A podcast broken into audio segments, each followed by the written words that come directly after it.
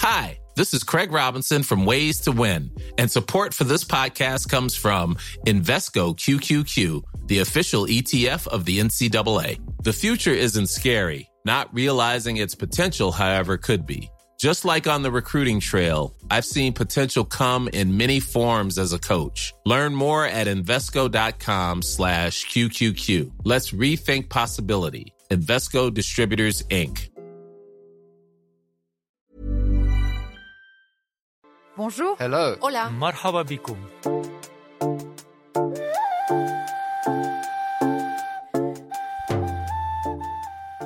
Bienvenue dans Sur la Terre. Sur la Terre, c'est le nom de notre nouveau podcast, un podcast de l'équipe de Sur le Fil en partenariat avec The Conversation. Un podcast qui va explorer les solutions et initiatives pour faciliter la transition écologique sous d'autres latitudes et parfois même aux antipodes. Pour lancer notre série, nous allons commencer par le constat. Le constat, c'est que nous sommes entrés dans une ère nouvelle, l'Anthropocène et que cette ère est marquée par le fait que désormais les activités humaines ont transformé la planète à tous les niveaux, même au niveau géologique dans la composition physique de la Terre. Figurez-vous que les géologues doivent bientôt révéler au monde quel est scientifiquement le lieu sur la planète le plus symbolique de cette entrée dans une ère nouvelle. Pour ce premier épisode de notre voyage sur la Terre, nous partons dans l'Est du Canada, dans la région des Grands Lacs, avec mes collègues Marion Thibault et Mathieu Lézère. Nous allons y découvrir un lac entouré de cèdres. Il fait partie des sites retenus comme étant très emblématiques, car dans ces sédiments, on trouve de très bonnes preuves scientifiques de l'avènement de l'Anthropocène. Ce bruit que vous entendez pourrait tout à fait incarner un moment important de l'histoire de l'humanité, celui de l'arrivée d'une nouvelle ère géologique. C'est le son d'un grand tube métallique qui s'enfonce dans les profondeurs du lac Crawford à l'ouest de Toronto, au Canada. Et ce tube va servir à recueillir des sédiments qui sont des témoins parfaits de l'histoire. Paul Hamilton, chercheur au Musée d'histoire naturelle du Canada, nous l'a expliqué. Ce lac, il est très particulier car ces sédiments capturent le changement. On peut observer les perturbations locales, les événements régionaux comme la pollution, et il documente aussi les changements au niveau global, autrement dit, les retombées atmosphériques de produits chimiques.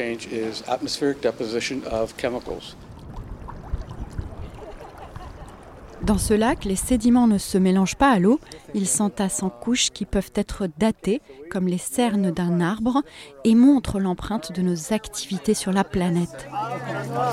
Magic.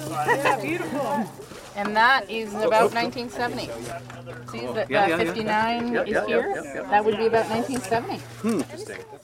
Un autre chercheur de l'équipe, Tim Patterson, nous a expliqué que la composition de ces sédiments va permettre aux géologues d'attester que nous sommes en train de quitter l'ère de l'Holocène.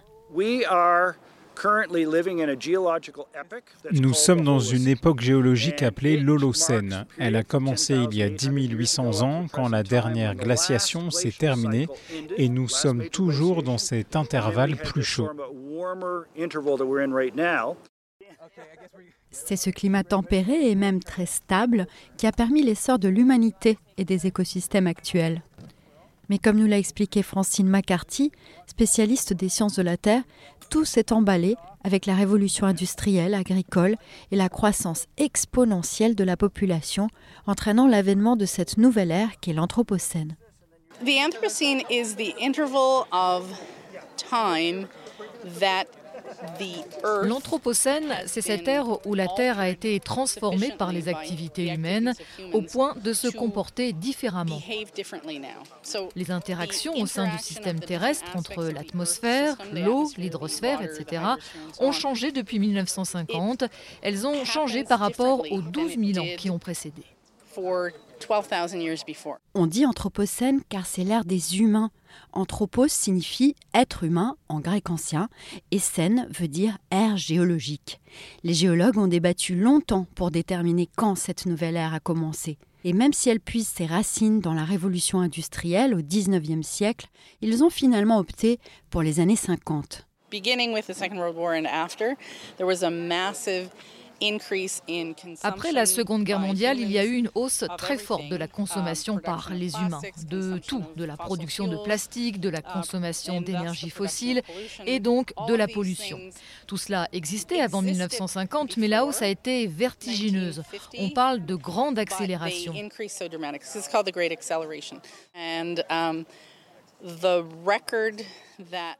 Et un marqueur sur lequel le groupe de travail sur l'Anthropocène s'est appuyé, c'est les retombées de plutonium liées aux essais nucléaires menés entre les années 1950 et 1963. Les essais nucléaires ont même laissé des traces dans les sédiments de Crawford Lake.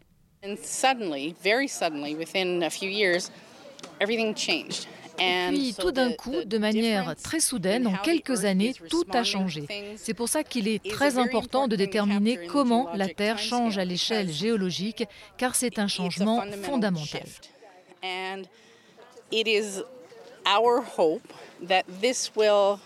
Notre espoir, c'est que cela poussera les hommes à penser aux conséquences de leurs actions à l'échelle globale. Si les géologues, les gens qui ont trouvé le plutonium et le pétrole dans les roches, si eux disent qu'il y a un changement fondamental lié à l'action des humains, alors peut-être que des mesures seront prises.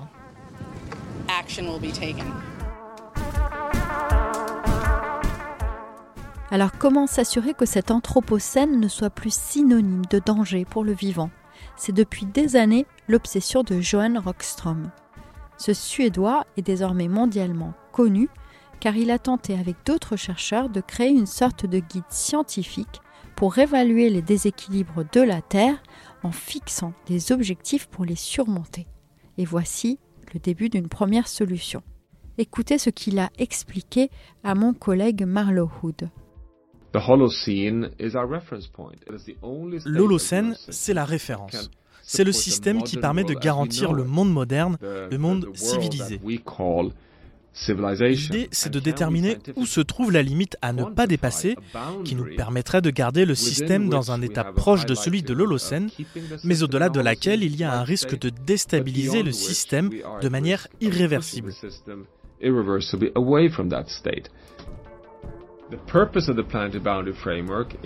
Le but de cette théorie des limites planétaires est de nous permettre de naviguer dans l'Anthropocène, pas d'annoncer la fin du monde.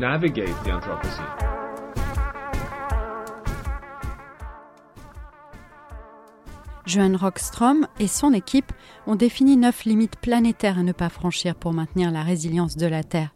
La plus connue concerne le système climatique et impose de baisser nos émissions de CO2 pour garantir un climat stable. Mais il y en a d'autres, par exemple des limites qui touchent à la biodiversité, aux réserves en eau, à la santé des terres ou encore à la préservation des forêts. Et six limites sur neuf sont dans le rouge. Alors le grand débat porte sur les solutions pour revenir en lieu sûr. C'est ces débats sur les solutions que nous allons explorer tout au long de notre série sur la Terre. Pour commencer, nous avons appelé Joyita Gupta. Elle est indienne et c'est l'une des grandes spécialistes du développement durable. On lui a demandé ce qu'elle pensait de ce guide des limites planétaires. Ce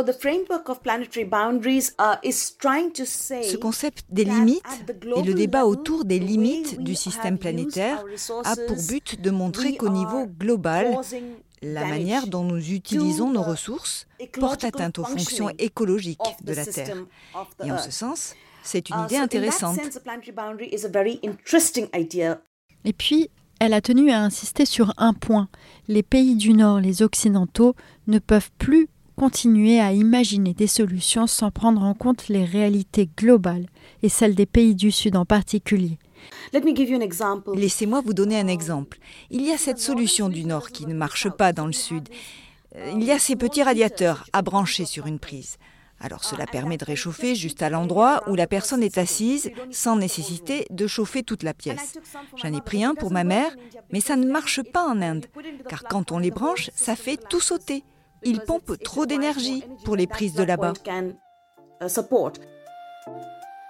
Voilà, je pense que vous avez compris le concept de notre podcast. Puisque nous sommes tous sur la Terre et interdépendants, il faut penser sans frontières. Alors restez avec nous demain, nous retrouverons Joyita Gupta et d'autres spécialistes pour parler d'un exemple de réussite pour protéger les limites planétaires. C'est celui de la lutte contre le trou de la couche d'ozone, la première frontière planétaire franchie dans le bon sens. Sur la Terre est un projet de l'AFP en partenariat avec The Conversation. On vous donne rendez-vous tous les premiers jeudis et vendredis du mois. Merci, à très vite.